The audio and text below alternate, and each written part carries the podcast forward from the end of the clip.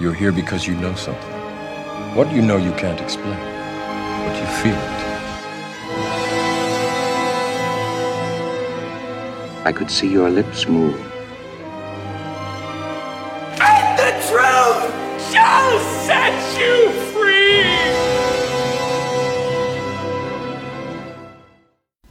So, herzlich willkommen zur neuen Folge von Cap vs. App.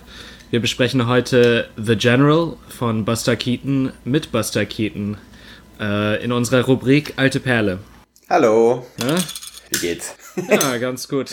ja. Die altgewohnten Fragen, was? Ich höre auch schon, dass du entkorkst. Hoffe ich zumindest. ah, ja. Ja, dann versuche ich noch ein bisschen hm? zu labern, bevor du den probierst und uns sagst, äh, wie der so schmeckt. Beziehungsweise, weißt du das schon oder ist das äh, eine neue Erfahrung für dich? Den kenne ich schon nur ein anderes Jahr. Mm. Schau es mal. Oh Gott, diese Farbe immer, das ist einfach herausragend. Ja, also ich trinke schwarzen Kaffee. Ich mach das jetzt einfach mal, ohne dass du fragst. Schwarzen War mir eh klar, ehrlich gesagt, aber ja. Und äh, ein sehr schönes Mineralwasser. Fancy man heute sich, Morgen. Man gönnt sich ja sonst nichts, ne? ja, ich muss leider noch zu einem Seminar zu Plato, äh, Aristoteles und Aristophanes. Deswegen. Hm. Ähm, so, bei mir gibt es heute von Markus Molitor den Zeltlinger Sonnenuhr äh, Spätlese, ein von 2014. Einfach ein bisschen voller, runder, einfach was, auch ein bisschen gereifteres schon. Und äh, es passt ganz gut heute zur alten Perle, finde ich. Irgendwie. Ein, ja. ein gereifter Film. Wie sollen wir jetzt anfangen? Ich, ich fange mal mit Buster Keaton an. Ich bin da relativ unerfahren gewesen, beziehungsweise ich kannte ihn einfach nicht. Also vom Namen her und von der Visage ja. schon. Aber ich hatte Von der Visage. Oh Gott, oh Gott. ja, er hat schon so ein Gesicht. Also er heißt nicht, er hieß nicht ohne Grund Old Stony Face. Ja, aber Visage ist ein, ein sehr negatives Wort. Fratze passt auch nicht. Es ist ein ungewöhnliches Gesicht, sagen wir es mal Auf so. jeden Fall. Äh, Buster Keaton hat, ich finde, auch so eine ganz weirde, seltsame Schönheit. Also er sieht fast aus wie ein Kind im Gesicht. Das ist was sehr so ein bisschen alienhaft sogar, finde ich. Aber ja, auch positiv. Bei, bei, mir ist es positiv gemünzt, auf jeden Fall. Das war einfach sein Markenzeichen, dass er halt nicht lacht. Ne? Das ist halt einfach, darum ging's ja. Es gibt eine Szene in Go West, wo er am Tisch sitzt mit so zwei Cowboys und die spielen da Karten, die spielen da Poker. Dann zieht der eine die Waffe und sagt, lach. Er zieht dann mit seinen Fingern seine Mundwinkel einfach nur hoch und zuckt danach mit den Achseln. So tief ernst war das gemeint mit dem niemals lachen. Also ich habe glaube ich, so fast alles von ihm geguckt und er lacht lacht wirklich nie. Es das klingt auch ziemlich creepy, dieses die Mundwinkel hochziehen und dann äh, mit den Achseln zu zucken. Egal in welcher Situation er in, in welchem Film auch immer gewesen ist, auch immer wenn er heiratet oder wenn er sich verliebt oder wenn er jemanden, wenn er gerade eine Frau geküsst hat, da gibt's kein Lächeln bei dem Mann. also ja. laut Wikipedia liegt das auch daran, dass er äh, als Kind schon auf der Bühne stand und mit seinen Eltern einen körperlich anstrengenden äh, Vaudevillian Act von sich gegeben hat und dass das anscheinend auch daran lag, dass er bei diesen ganzen äh, Stunts, die sie auf der Bühne performt haben, wenn er gelacht hat, dann hat die äh, Zuschauerschaft halt nicht gelacht und wenn er dann ernst diese ernste Miene drauf hatte, dann fand das eben das Publikum unglaublich witzig. Weil wenn das Wikipedia sagt, muss es stimmen. Ja. Lass uns einfach jetzt mal den Film nehmen. Ich kann nicht immer versprechen, dass ich immer bei The General bleibe. Weil für mich ist Buster Keaton dieser ganze Kosmos, ehrlich gesagt. Und obwohl das sein sogenannt epischster Film ist, aufgrund eben dieser Rahmung des amerikanischen Bürgerkrieges und sein teuerster Film, würde ich auch mal fast behaupten. So. Ja, durchaus. Wenn du alleine irgendwie, was war das, 40.000 Dollar, also zu der Zeit dann für diese Stunt-Szene gebraucht hast, der wird sicher nochmal kommen werden. Das ist schon sehr, sehr teuer. The General, worum geht's? Äh, es geht um einen Schaffner, der zu Ausbruch des Bürgerkriegs sich. Äh, er, er ist kein möchte. Schaffner, Lokführer ist er. Ein Schaffner ist der Typ, der die Fahrtkarten kontrolliert.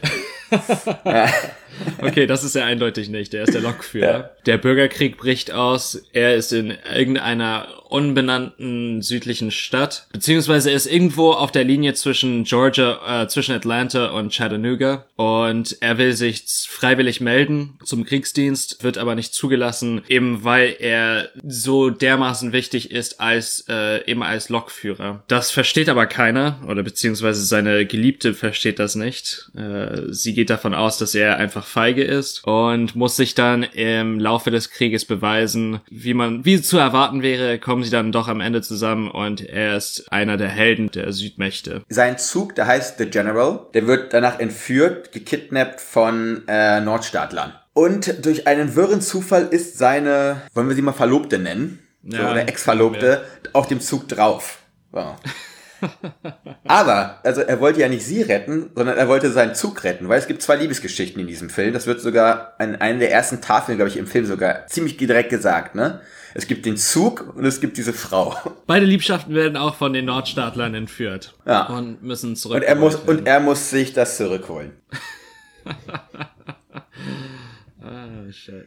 Okay. Ich merk, ich merk, irgendwas brennt dir auf der Seele. Irgendwas brennt mir auf der Seele. Äh, könnte es die Romantisierung des Bürgerkriegs sein? Könnte sein, ne? Ding, ding, ding, ding, ding. Ich fange mal mit dem Negativen an und dann können, kommen wir vielleicht zum Schönen. Das ist dann so eine, vielleicht für uns auch so eine Wende. Meistens sprechen wir uns so in Rage. Vielleicht wird das so ein abkühlender Effekt sein diesmal. Ich sehe diesen Film einfach in einen gewissen Kontext einzuordnen, beziehungsweise eine gewisse Darstellungsform des Bürgerkriegs, der vor allem durch das Kino auch vorangetragen wurde, zu Anfang des 20. Jahrhunderts sehr aktuell geworden ist, nämlich die absolute Romantisierung des Südens in diesem Konflikt, die Darstellung des Kriegs, wo es äh, eklatant und durchgängig um die Sklaverei ging, eben dann neu zu rahmen als sogenannten War of Northern Aggression. Es ist eine unglaublich perfide Interpretierung der Geschichte, Neuinterpretierung der Geschichte. Es ist eine Darstellung, die eben durch rassistische Filme wie an einem Ende des Spektrums oder beziehungsweise der, des Timelines äh, steht eben äh, Gone with the Wind und am anderen Ende D.W. Griffith, Birth of a Nation. Der Film hat seinen Part getan, um eben diese, diese Sicht der Geschichte zu verbreiten und auch den Aufstieg des Ku Klux Klans über die gesamte Nation praktisch zu verbreiten. Dieser Film gehört eben in diesen, äh, zu diesem Cast,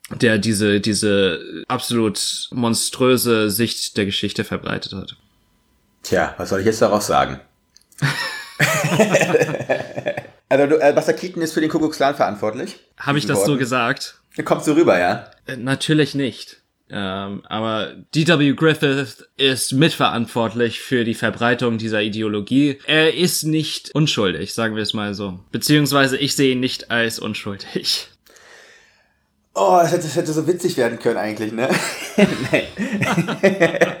ich bin ja politisch auch meistens sehr aufmerksam, achte auch auf Kleinigkeiten. Dieser Film ist von 1926 und dazwischen liegen, glaube ich, zwei bis drei Generationen. Ich kann das verstehen, diese historische, diese, diesen historischen Clou, obwohl er selber aus, er kommt aus Kansas, glaub, da wurde er, glaube ich, geboren, ne? Der kommt doch nicht mal aus dem Süden, ne? Aus dem, so. Nee, aber Kansas ist einer der, der sogenannten Border States gewesen, die praktisch einen Mini-Bürgerkrieg geführt haben, ungefähr zehn Jahre bevor der richtige losgegangen ist, wo es eben um Fragen der Sklaverei ging. Der ist dann auch ausgeufert auf diese sogenannten Border-Staaten, zu denen auch, ich glaube, Missouri gehört haben und Oklahoma. Aber zitiere mich bitte nicht. Ich bin auch kein Historiker. Buster Keaton ist es auch nicht gewesen. Ich glaube, darum geht es jetzt. Für historische Verantwortung und ich würde dieses Kreuz ihm nicht auf den Rücken packen. Ich sehe, dass dieser Krieg immer wieder so ein bisschen durchbrochen wird und auch in seiner Skurrilität dargestellt wird. Es gibt diese eine Szene, da, da war zuerst für mich so, oh Gott, die, die konföderierten Flagge, die er danach äh, sich so schnappt. Auf so einem Felsvorsprung geht er ja dann da drauf. Da kniet dann der, Gener der General der Südstaatenarmee irgendwie. Auf seinem Buckel geht er drauf und der steht dann auf und er fällt dann mitsamt der konföderierten Flagge vorne über und plumpst dann nach hinten, Slapstick-Effekt. Oder dieses äh, im Finale, ich glaube, es ist klar, dass er das Mädchen den Zug wieder bekommt, oder?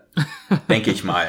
Ja. So. Aber ich glaube, es ist wichtig, dass man diese Zeit, das sind trotzdem Zeitzeugnisse auch. Die stehen für auch ein ganz gewisses Bewusstsein. Und dann kann man natürlich sagen, darf man es trotzdem benutzen und darf man darüber lachen oder darf man es dann dadurch wieder so menschlicher machen, dieses Unmenschliche, was in diesem Bürgerkrieg ja äh, auch äh, sich gezeigt hat. Seine militärische Ehre steht ihm dann eigentlich total im Weg. Er wird danach zum Leutnant und muss dann jedem Soldaten, der an ihm vorbeikommt, salutieren. Und er will immer wieder sein Mädchen küssen und schafft das einfach nicht weil dauernd irgendwie kommt der nächste Typ und salutiert ihm und ja, es werden einfach so ja militärische Gesten humoristisch überzeichnet auch. Ja. Es ist immer schwierig, wie will man über Krieg lachen? Klar, das ist, das, das ist auf jeden Fall da, diese humoristische Sicht. Entschuldigung, ich habe wieder meinen. Ach, der Hund ist da. Ja, ich habe wieder meinen Begleiter hier, ein reger Podcaster. Aber obwohl mehr als mit den Ohren zu schlackern, macht er Gott sei nicht, Dank, aber- Gott sei Dank. Äh, Es wäre wirklich besorgniserregend, wenn er mitreden würde. Äh, Ich glaube für uns alle. Diese komödiantische Sicht auf den Krieg, das schafft er ziemlich gut, glaube ich. Diese dramaturgische Form ist unglaublich simpel. Also ich habe mich irgendwie erinnert gefühlt an Mad Max, Fury Road. Ja, Weil du kommst von einem Punkt A, kommst du zu einem Punkt B und dann wieder zurück. Das finde ich aber eigentlich das Spektakuläre. Der Film ist zu 90% spielt er wirklich auf einem fahrenden Zug. Also genau wie bei Mad Max, es ist dauernd in einem Fluss. Es ist ein unglaublich dynamischer Film. Und das finde ich auch nochmal, um darauf zu kommen, der Krieg zieht an ihm eigentlich auch vorbei, ne? Weil er ist dann gerade beschäftigt mit Holzhacken. Dann sieht man die flüchtenden Südstaaten-Truppen und danach die Nordstaaten-Truppen. Auf einmal ist er in dem sogenannten Feindesland und hat es gar nicht mitbekommen. Also der ist auch innerhalb dieses eigenen historischen Kontextes total aus der Welt gefallen. So fährt halt einfach nur mit, seiner, mit seinem General durch die Lande. So kommt es einem irgendwie vor. Ja. Also General ist der Zug, das müssen wir nochmal betonen. Hast du oft bei Buster Keaton-Filmen, dass irgendwie auch The Navigator, ist ein anderer Film von ihm, da geht es um ein riesiges Kreuzfahrtschiff und das ist der Name des Kreuzfahrtschiffes. Steamboat Bill Jr. gibt's ja auch. Ja, also das ja, ist, genau. Das ist auch eine ganz deutliche Referenz an Steamboat Willie. Ähm, das ist so eine Figur der, der amerikanischen Mythologie. Und ich glaube, das ist auch für Buster Keaton generell so ein, ein Ding, dass er praktisch diese Mythologie nimmt und sie komödiantisch auf, äh, aufbricht, beziehungsweise verarbeitet. Vielleicht möchtest du das erklären, aber ich möchte nur Stichpunkt Cowboys und äh, die Liebe zur Kuh so als Impuls setzen für dich. Darf ich ganz kurz noch eine Sache nochmal nachfragen? Hast du den, hast du Steamboat Bill Jr. geguckt? Nee, habe ich nicht. Also da ist er halt der Sohn eines Raddampferkapitäns. Äh, Dann kommt ein großer Hurricane, der dann diese Stadt geißelt und fast zerstört, wirklich alles zerstört.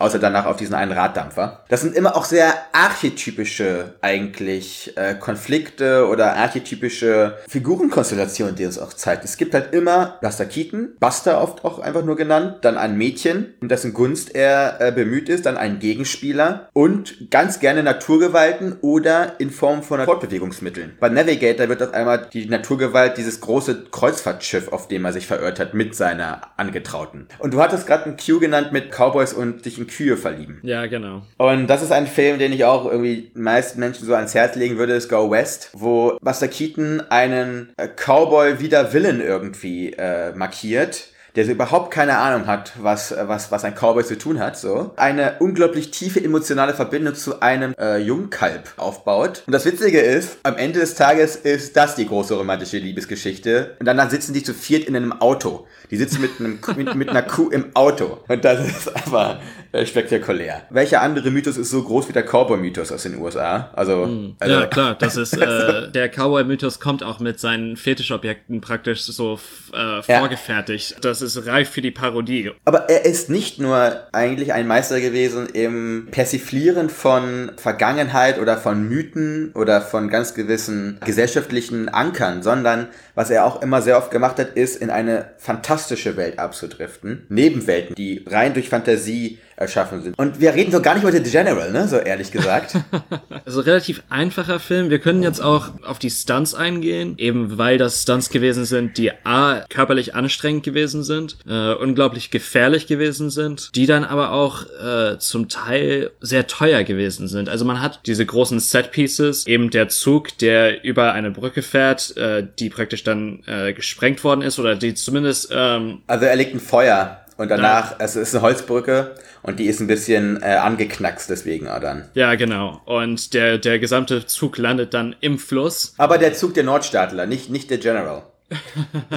das ist Ja, der, wichtig. The General, the General, die, die, die darf nicht äh, beschädigt werden. Dann hat man eben auch die, die, die Stunts von Buster Keaton. Da gibt's für mich der interessanteste oder der coolste ist da, wo er dann praktisch äh, sitzen gelassen wird von seiner Geliebten und er ist dann praktisch auf diesem Riemen. auf dieser einen Strebe, die äh, die Dampflokräder halt verbinden. Ja. Genau.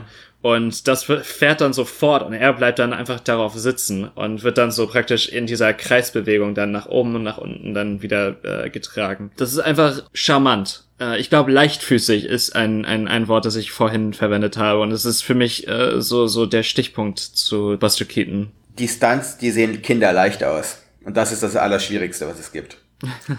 Weil man darf nicht vergessen, also der Typ war eine Maschine, ne, körperlich. Jeder Muskel in seinem Körper hat ja so funktioniert, wie er es wollte. Deshalb, du kannst auch nur solche Stunts machen, wenn du über deinen Körper der absolute Herrscher bist. Und das ist halt einfach ein Artist. Der hat auch nie ein Stunt-Double gehabt. Er hat sogar gefährliche Stunts für andere Actor äh, auch übernommen zum Beispiel. Das ist unglaublich. Aber der, der muss halt so eine Körperbalance haben. Wenn du das mal wirklich so dir anguckst, wie er stolpert. Es ist nicht abgehackt. Es ist immer im Fluss. Es ist immer in einer gleichförmigen Bewegung. So, also er nimmt auch immer die Kraft wieder auf. Das Ding ist auf dem fahrenden Zug, ne? Ist das Ding gesch äh, geshootet worden. Ja. Das heißt, der springt wirklich auf fahrenden Teilen hin und her. Wenn der abrutscht, landet er unterm Zug und ist halt Matsch. Oder bei Go West, da ist er auf dem Dach eines Zuges und äh, läuft dann da rum. Der bekannteste äh, Stunt oder der gefährlichste Stunt ist, ist da, wo so eine Häu Häuserfassade runterbricht. Das hast du vielleicht schon mal gesehen. Ja. Bei Steamboat Bill Jr. ist das auch drin. Da fällt so eine ganze Häuserfassade runter und er steht äh, genau an diesem einen Punkt,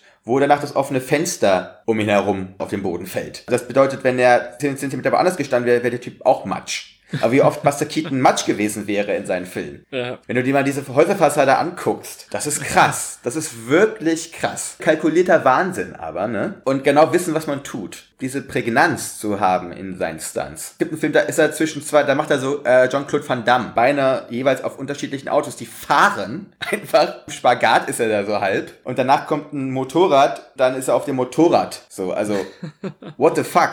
Weißt du Also so? es ist, es ist alles in Bewegung einfach. Ist, Es ist dauernd in Bewegung und man hätte sich drei, viermal das Genick brechen können, auch ehrlich gesagt. Und dann sieht das halt so aus, als ob da irgendwie so ein trotteliger, äh, kleiner Mann, der eine Visage hat, wie du gesagt hast, durchs Leben geistert so. Auch. Schau, ich wusste nicht, dass Visage diese, diese negative Konnotation hat, weil ich finde, du hast, ich finde, du hast recht. Es, es ist etwas Schönes an ihm. Vor allem, also diese großen Augen. Ähm, aber es ist trotzdem ein, ein markantes Gesicht. Es ist ein Gesicht, das aussieht wie aus Holz geschnitten oder aus, aus Marmor geschlagen. Ich weiß Ja. nicht. Auf jeden Fall, da- es ist nicht organisch. Es ist wirklich, Ein Kunstsubjekt. Er ist relativ schnell gealtert dann auch. Nach den 30er Jahren. Und dann, dann siehst du dieses Gesicht, was nicht mehr so Marmor ist, das was dann tiefe Furchen in sich trägt. Und das ist schon krass. das macht der, Aber die- Alkohol, aber- das macht der Alkoholismus eigentlich. Ja, für den gab Also es halt. Gründe, ne, leider. Vielleicht als Fazit so allgemein. Buster Keaton ist einer der drei großen Komödianten der 20er Jahre gewesen oder einer der drei großen Slapstick-Artists jemals in der Filmgeschichte mit Charles Chaplin und Harold Lloyd. Man muss sich mit dieser, mit dieser Persönlichkeit beschäftigen. Ich glaube, dann ist es auch ganz gut, verschiedene Filme zu gucken und dann kann man The General als einen streitbareren Film auch begreifen, wenn man das gesamte Werk sich auch mal anschaut von, von ihm. Obwohl es ja selber sein Lieblingsfilm war. Kann aber auch daran liegen, dass sein Zug drin vorkommt und eine Hauptrolle spielt eigentlich. Weil der Typ war richtig geil auf Züge auch einfach. Ne? Der, der hat eine Liebeserklärung an Züge dauernd gemacht. So. Einfach, einfach, ja, muss man machen. Nicht The General vielleicht als den Film nehmen, mit dem man anfängt. Wie Go West, du jetzt. Go ne? West würde ich vorschlagen. Also den habe ich, Ich- jetzt wirklich, den habe ich auch geguckt. Den Ah, fand ja, ich okay. unglaublich charmant. Ich würde Sherlock Jr. Ah. als Empfehlung geben. Den habe ich noch nicht geguckt. Vielleicht. Dreiviertel Stunde. Das ist ja auch das Schöne an diesem Film, ne? Die dauern halt auch nicht lang. Aber das Ding war hier, ich habe mir viele Filme geguckt hintereinander und auf einmal, es war überhaupt nicht anstrengend. Es war einfach in einem Fluss. Äh, Das liegt einfach daran, dass diese Filme trotzdem zeitlos sind, aufgrund der Aktion oder des Humors oder des Witzes, der in vielen dieser Filme einfach so schön konserviert wurde. Dann äh, nächste Woche besprechen wir The Shape of Water. Wir haben ja bei unserem letzten Blockbuster, haben wir geguckt, was es für einen Blockbuster geben könnte. Der Punkt 1 von uns positiv besprochen wird, der nicht US-amerikanisch ist und aus einer Hand kommt. Ja, das war's. Zwei der Kriterien konnten wir relativ erfüllen. Also der, der, das letzte Kriterium ist natürlich, äh, dass es kein amerikanischer Film sein Ja. durfte. Leider nicht erfüllt. Aber Guillermo del Toro ist trotzdem kein Amerikaner. Und weil es eben aus seiner Hand kommt, äh, will ich zumindest sagen, wir haben es versucht, ne? Wir haben, wir haben unser Bestes getan. Wir werden weiterhin mit Argus-Augen alles gucken oder uns umschauen, was es noch gibt, Blockbuster-technisch. Aber jetzt machen wir erstmal den. Wird denke cool. auch. Also, also, weil, weil du hast ihn ja schon gesehen, ich ja noch nicht. Aber du hast gesagt, du fandest ihn toll, deswegen. bin Ich fand ihn sehr gut, ja. Äh, wir hören uns. Genau. Bis bald. Äh, bis Ciao. nächsten Sonntag. Ciao, ciao.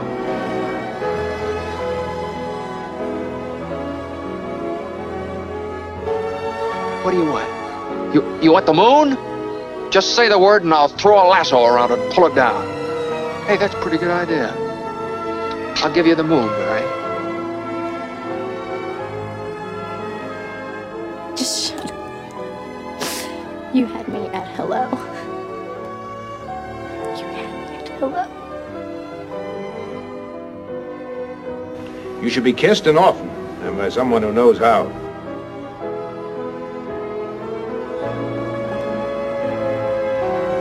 I'm also just a girl. Standing in front of a boy. Asking him to love her.